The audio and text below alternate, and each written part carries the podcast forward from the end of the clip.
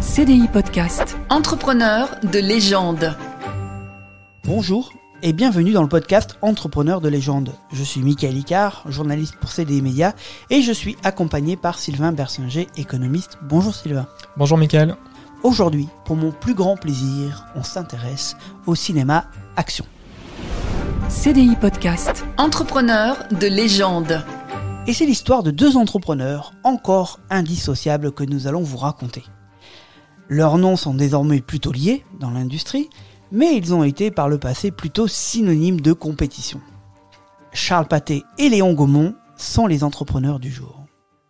Sylvain, ça commence en 1863 avec la naissance de Charles Pathé.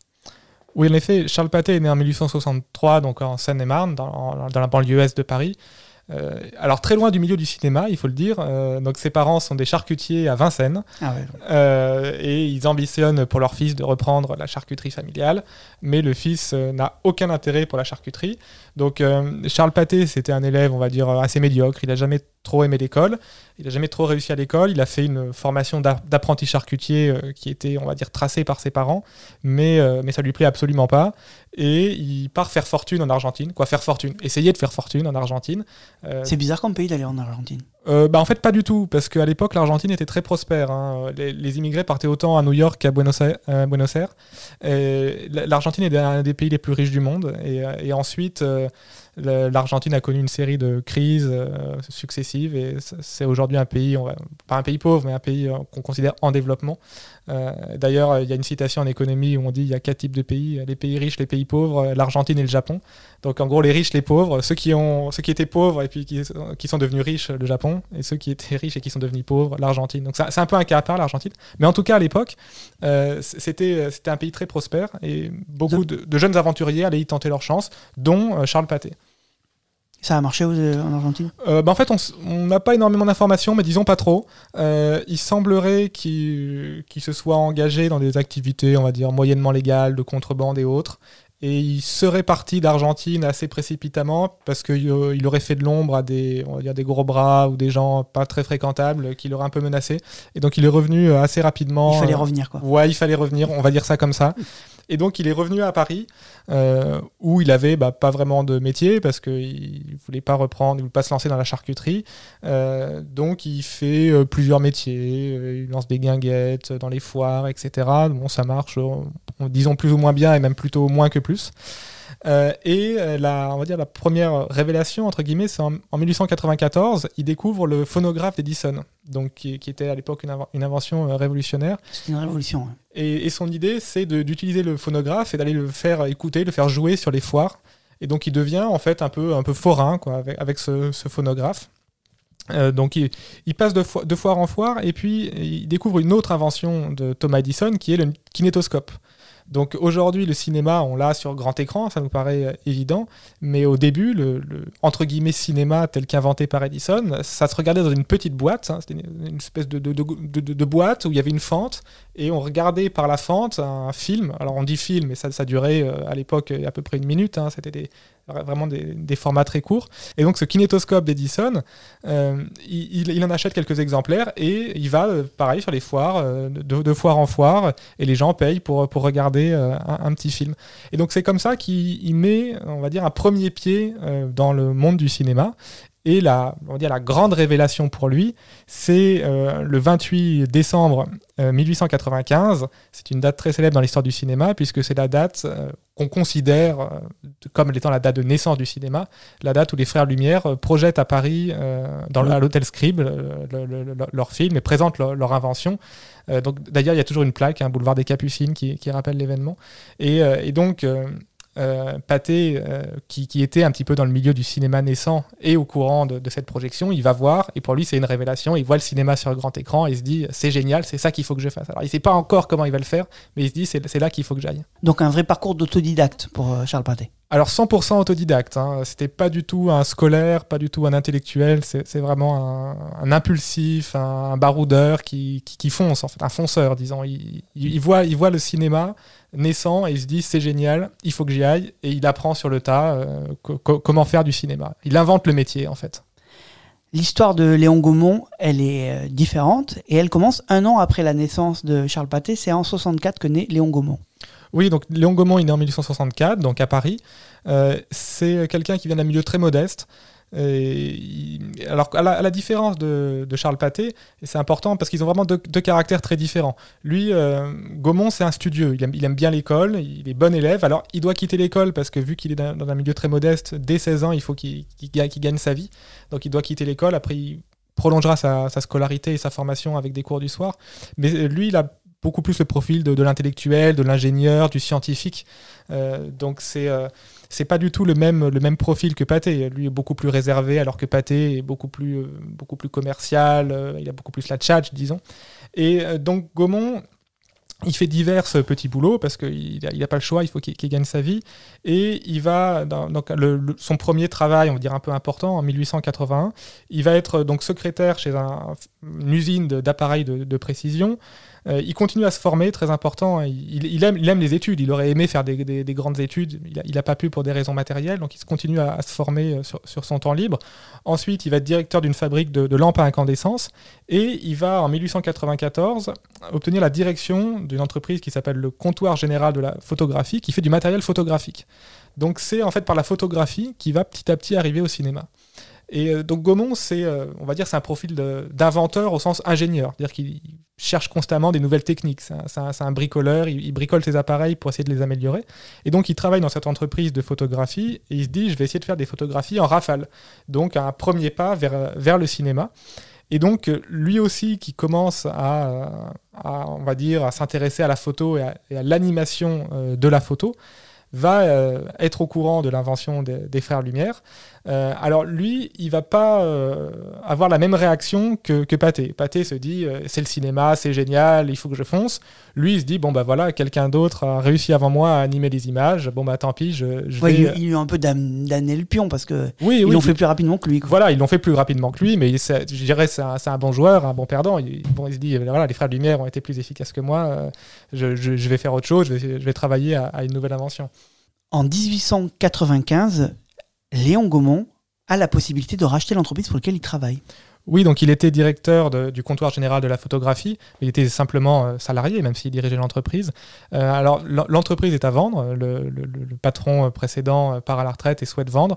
Alors Léon Gaumont, qui venait d'un milieu social très modeste, a, eu la chance, on peut dire, de, faire un mariage euh, aisé. Donc sa, femme vient d'un milieu très, très aisé et grâce à la dot de sa femme, il peut racheter l'entreprise, qui devient d'ailleurs l'entreprise Léon Gaumont Annecy et compagnie. et donc il devient pour la première fois vraiment le, patron et le dirigeant de sa propre entreprise, Gaumont. C'est la première société Gaumont. Du coup. Voilà, c'est la première société Gaumont qui à l'époque travaille dans la, photographie. Donc des débuts différents dans le monde du cinéma pour euh, Pathé et pour Gaumont, et même sur leur approche du cinéma, parce que Pathé, lui, va plutôt s'orienter vers la création de films, et Gaumont, lui, va plutôt s'orienter euh, vers la création d'appareils pour faire les films. Oui, donc Pathé, lui, euh, c'était un forain. Euh, il voit le cinéma et il se dit c'est génial, il faut que, il faut que je, me lance là-dedans. Donc euh, il, il, commence à projeter ses propres, ses propres films sur grand écran. Donc à l'époque, les salles de cinéma spécialement dédiées au cinéma n'inventent pas. C'est d'ailleurs Pathé qui va les inventer. Hein. Au début, on est dans un bistrot, on tend un drap au fond du bistrot et puis on projette un film. Donc encore une fois, on dit film, mais à l'époque, c'était des films d'une ou deux minutes, c'était des, formats beaucoup plus courts. Et, euh, donc, euh, Pathé se rend compte que, euh, en fait, il a très peu de films à projeter ses, à ses spectateurs. Et donc, c'est pour ça qu'il va commencer lui-même à tourner ses propres films. Donc, dans les premiers, il est même lui-même lui figurant. Il même lui dedans. Voilà, donc c'est un acteur totalement improvisé. Et donc, il va s'orienter vers le côté, on peut dire, artistique du, du, cinéma, donc faire des films, tourner des films. Et Gaumont, lui, c'est pas du tout son approche, puisque lui, on a dit, c'est un, un, ingénieur, c'est un inventeur, un, plus taciturne, et lui, il se préoccupe des produits. Il se préoccupe d'inventer, alors avant des appareils photo, maintenant euh, des, caméras. Donc il se préoccupe du produit, et l'aspect, on va dire, artistique de la chose, en fait, l'intéresse pas du tout. Donc il, vient au cinéma, euh, Gaumont, en fait, on pourrait presque dire un peu malgré lui. Donc euh, une première fois parce qu'il est choisi par le président euh, Félix Faure pour être son caméraman officiel, pour suivre ses déplacements, les, filmer et faire des, informations j'allais dire télévisuel, mais cinématographique, hein, puisqu'on l'a oublié, mais à l'époque, au début du cinéma, euh, on allait au cinéma voir le film et voir les informations aussi au, début du film.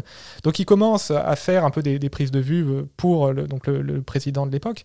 Et euh, en fait, c'est sa secrétaire qui va lancer vraiment Gaumont dans le cinéma. Donc la secrétaire de, de Gaumont, qui s'appelait Alice Guy, euh, elle, elle a vraiment cette fibre artistique et elle se dit, mais enfin, ces caméras qu'on fabrique, il faut les utiliser. Il faut faire des films avec. il faut les promouvoir. Il faut les promouvoir. Voilà, on va faire un film avec, montrer comme elles sont géniales. Et, euh, Gaumont, lui, est pas trop emballé. Le, côté artistique, euh, publicitaire, c'est pas son rayon. Et il dit à sa secrétaire, bon, bah, ok, si tu veux sur ton temps libre, tu tournes des petits films. si ça t'amuse, très bien. mais tu fais ça le soir et le week-end. Et, elle, qui, qui, qui, sent, en fait, un peu comme Charles Pathé, qui sent le, le côté artistique du, du, cinéma, tourne euh, des, premiers films et devient en fait la première réalisatrice de, l'histoire du cinéma. Et c'est elle en fait qui va vraiment lancer Gaumont dans l'activité de production de films. Ça va être la fibre artistique de Gaumont. Voilà la, voilà, la fibre artistique de Gaumont euh, à ses débuts.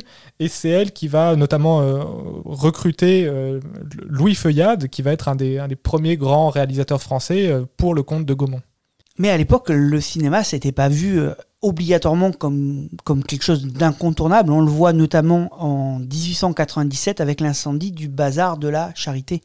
Oui, donc au, à ses débuts, le cinéma, c'est un art euh, quoi, qui, à l'époque, n'est même pas vraiment considéré comme un art, c'est considéré comme une curiosité. On va dire les, les, les élites, les classes instruites, euh, voit ça comme un art un peu populaire et avec un, certain dédain.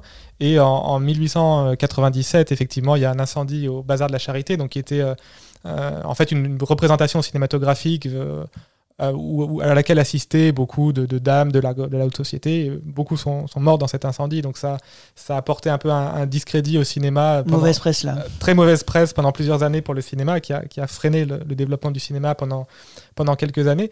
Mais euh, petit à petit, donc le cinéma va gagner ses lettres de noblesse, euh, notamment grâce à des inventions, grâce à l'amélioration de la qualité des films. Donc Pathé et Gaumont y ont énormément contribué, et hein, c'est un peu eux, les, ils font partie vraiment des inventeurs du cinéma tel qu'on le connaît aujourd'hui. Donc Gaumont sur l'aspect technique, hein, Gaumont c'est toujours un, inventeur, il essaie d'inventer de nouvelles, technologies sans trop se demander si elles sont rentables ou si, si elles sont applicables. Donc par exemple, il est précurseur euh, dans le cinéma parlant. Euh, dès le début du XXe siècle, il invente le cinéma parlant. C'est le premier à le faire. C'est le premier à le faire, mais le problème c'est que son procédé est tellement coûteux qu'en fait personne l'utilise. Tellement coûteux et compliqué à mettre en place euh, sur les tournages que euh, personne l'utilise. Oui, parce que le cinéma est resté muet pendant de nombreuses années après encore. Oui, c'est la, c'est la fin des années 20. Donc quasiment 20 ans après son invention oui, même plus de 20 ans après son invention, puisque son invention euh, était trop coûteuse pour être trop complexe pour être utilisable. Et, donc, euh, même si c'est euh, techniquement l'inventeur du cinéma parlant, son invention ne va pas se diffuser dans, le monde du cinéma. Plus tard, il inventera le cinéma en couleur, mais toujours pareil, son, procédé est trop coûteux et trop complexe, ce qui fait que le, cinéma restera en noir et blanc pendant encore plusieurs décennies. Et Pathé, lui aussi invente de son côté, mais il innove plus, comme on l'a dit, sur l'aspect artistique, sur la manière de promouvoir le cinéma. Donc, euh, par exemple, il invente les premières salles fixes de cinéma, hein, puisqu'on l'a dit avant, le cinéma, c'était un drap tendu euh, sur, un bout de mur, et puis, voilà. Donc, les premières salles fixes. Euh, il invente un autre, une autre façon de distribuer les films, puisqu'au début, chaque salle avait deux, trois films qui tournaient en boucle. C'était des films de quelques minutes, donc les, les, spectateurs se lassaient assez vite. Et donc, lui, en fait, euh, louent ces films aux salles. Et donc comme ça, les salles peuvent faire circuler les films entre elles beaucoup plus facilement et donc proposer euh, aux clients euh, des, des, films plus variés et attirer, les, attirer plus de clients. Il va inventer, donc on pourrait dire, l'ancêtre de, de, la, télé-réalité, puisque dans ses films, Pathé, il, a, il est assez racoleur, il, il, met du sang, il met, il met un peu des, des femmes dénudées, il met, il met des potins, donc il, il flatte un petit peu le, le, client, le, spectateur, ce que, ce que Gaumont n'aime pas trop, mais Gaumont est un peu obligé de suivre parce que ça marche. Pathé est aussi précurseur dans les, actualités euh, sportives. C'est un peu le précurseur de, de, tous les événements sportifs qu'on voit à, la télévision aujourd'hui. Hein. C'est un peu lui qui a inventé ça aussi. Donc euh, tous les deux cherchent à innover, mais en fait, pas forcément sur, sur les mêmes créneaux. En tout cas, ces innovations vont faire que euh, ces deux sociétés euh, vont devenir des leaders mondiaux du cinéma à l'époque. Oui, alors au début du XXe siècle, euh, le, cœur du cinéma mondial, il est à Paris, hein, très clairement. il contrôle totalement euh, voilà, la majorité du, du, du cinéma mondial. Et j'ai même euh, lu dans une biographie que euh, le cinéma en chinois à l'époque se disait pâté. Euh, donc c'est Ça, c'est- fou, ça. c'est une domination énorme du, de, de ces deux entrepreneurs sur le cinéma mondial, en fait jusqu'à la guerre de 14. D'ailleurs, Pathé était souvent devant Gaumont en termes de succès. Oui, Pathé, il est plus, euh, on, l'a dit, il, perçoit plus euh, ce que veut le, ce que veut le public. Il, est plus euh, provoquant. C'est un très bon commercial. Il donne au public ce qui- ce qu'il a envie. hein, il invente, par exemple, les premiers héros récurrents. Donc c'est euh, à l'époque Max Linder, hein, qui était l'énorme star de l'époque, complètement oublié aujourd'hui, mais qui était très connu et dont d'ailleurs Charlie Chaplin s'est inspiré. Quand on revoit des, images de Max Linder, il a la canne et le petit chapeau, on se dit mais c'est Chaplin. En fait, c'est Chaplin qui d'ailleurs a reconnu hein, s'être s'être inspiré de Max Linder. Donc, euh, Pathé, euh, il innove vraiment sur la manière de- d'exploiter les films, leur potentiel vis-à-vis du public. Euh, et Gaumont, lui, qui est beaucoup plus, euh, beaucoup plus taciturne, beaucoup plus réservé, qui se préoccupe avant toute technique, euh, il, est, il est un peu obligé de suivre parce que sinon, il se fait complètement distancer. C'est d'ailleurs Pathé qui décide d'aller à la conquête des États-Unis d'abord. Oui, Pathé euh, commence euh, au début de- du XXe siècle à, à construire des studios à New York, puisqu'à l'époque, hein, le, le cinéma américain, le, le cœur du cinéma américain, c'est New York. euh, ça va basculer vers, vers Hollywood, euh, on va dire une dizaine d'années plus tard, entre, entre 1915 et 1920 à peu près. Et, et à cette époque, Pathé prend le coq pour logo pour bien montrer qu'il est, français. est français, voilà, le côté un peu, un peu patriotique. Et, et Gaumont prend la Marguerite en, en référence à sa mère qui s'appelait Marguerite. Ah, c'était un, un bon fils, visiblement. Pathé a quand même toujours un petit coup d'avance, on le sent, mais ce qui pousse Gaumont à se surpasser et à innover aussi. Oui, euh, Gaumont, alors même si c'est vrai qu'il est moins flamboyant que Pathé et moins, moins audacieux, il lance quand même des innovations. Alors c'est un des précurseurs dans le dessin animé notamment. Euh, même avant la Première Guerre mondiale, il commence à faire les premiers dessins animés. Et euh, il innove aussi sur les salles de cinéma, puisqu'il crée le Gaumont Palace, hein, qui est à Paris, qui existe toujours, qui était à l'époque la plus grande salle de cinéma du monde. Et c'était assez important, puisque, on l'a dit, le cinéma, à l'époque, il était vu comme un art un peu inférieur. hein. C'était pas le théâtre ou l'opéra qui, eux, avaient leur, leur lettre de noblesse. Et donc, en donnant au cinéma une, grande salle prestigieuse qui, a, qui a un peu des airs de salle d'opéra, euh, le, cinéma ga- gagnait ses, lettres de noblesse et, euh, avait une, meilleure presse euh, vis-à-vis de, la, bonne société. Donc, en, lançant, cette, grande salle, euh, Gaumont propulse en fait le cinéma et, aide l'ens- l'ensemble du cinéma et change la vision qu'on avait du cinéma. Oui, parce que là, c'est le plus grand cinéma du monde, Oui, la plus grande salle, en effet. la plus, la plus grande salle euh, du monde, donc du coup, euh, évidemment, euh, c'est de la bonne presse là pour le coup, pour le cinéma. Oui, c'est une grande salle et une belle salle. Donc on, on y va pour voir le film et pour, pour être vu, pour, pour serrer des mains, pour, pour faire des mondanités, comme, un peu comme on va à l'opéra. Donc en fait, li- l'idée de cette grande salle, c'est de, de donner un peu au cinéma une apparence d'opéra, en tout cas sur la forme. Et Gaumont innove aussi euh, par la suite en, en faisant des adaptations. Oui, euh, ça va être un des premiers à faire des adaptations de romans, donc notamment Fantomas, euh, qui, qui va adapter. Alors Avec- pas le film qu'on imagine euh, nous Alors, avec De Funès. Après, voilà, il y a, après il y a eu, euh, il y a eu le Fantomas avec De Funès et Jean Marais, qui d'ailleurs a aidé à lancer la carrière de De Funès, mais ça c'est beaucoup plus tard. Donc le Fantomas de l'époque, qui, qui est une des premières adaptations d'un roman au cinéma qui est fait par Gaumont. Alors le duel entre Charles Pathé et Léon Gaumont, évidemment, euh, draine le cinéma mondial, il le domine euh, pendant de nombreuses années, euh, mais c'est un autre duel qui va leur causer des soucis en fait. Oui, en fait, le, cinéma français dominait le cinéma mondial jusqu'en 1914. Et le coup d'arrêt brutal, ça va être la Première Guerre mondiale, puisque bah, les hommes sont appelés au front, les gens n'ont plus la tête à aller au cinéma, le matériel est réquisitionné pour l'effort de guerre, et donc l'industrie du cinéma euh, français euh, tourne à l'arrêt pendant 4 ans.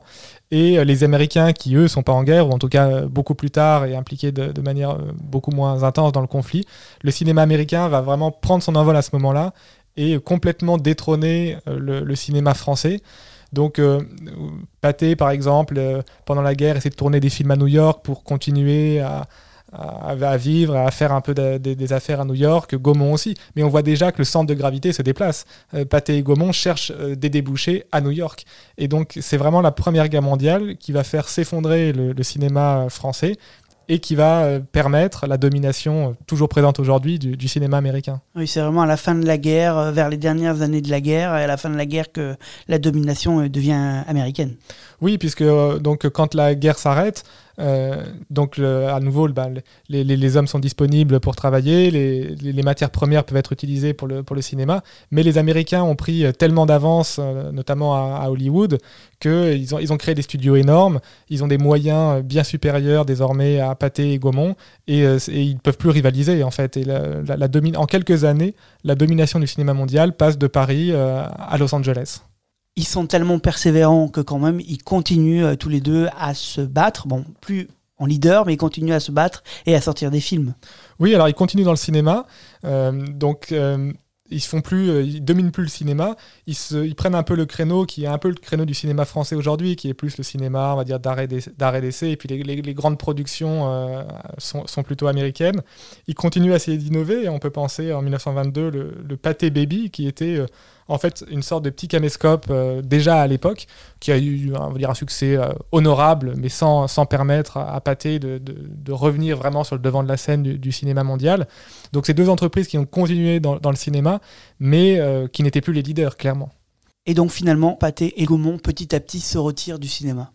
Oui, ils se retirent du cinéma et euh, ils deviennent même amis, puisque euh, tous deux se retirent sur la côte d'Azur, avec où s'était aussi retiré euh, un certain Louis Lumière, qui les connaissait tous les deux et qui va les faire se rencontrer, puisqu'en fait, ils s'étaient peu rencontrés. Et, tous les trois vont devenir amis et vont finir leur jour comme une bande de copains sur la, côte d'Azur. Oui, en fait, c'était une compétition plutôt saine. Une compétition très saine puisqu'elle leur a permis à chacun de, se dépasser, de prendre des idées. Elle les a, elle les a obligés à innover, donc c'était une compétition dans, dans le bon sens du terme. Pathé et Gaumont sont désormais deux noms indissociables du cinéma français, mais encore du euh, cinéma mondial. Et surtout, c'est un exemple de compétition qui a réussi à dynamiser un secteur, le secteur du cinéma. Merci Sylvain. Merci à toi, Michael.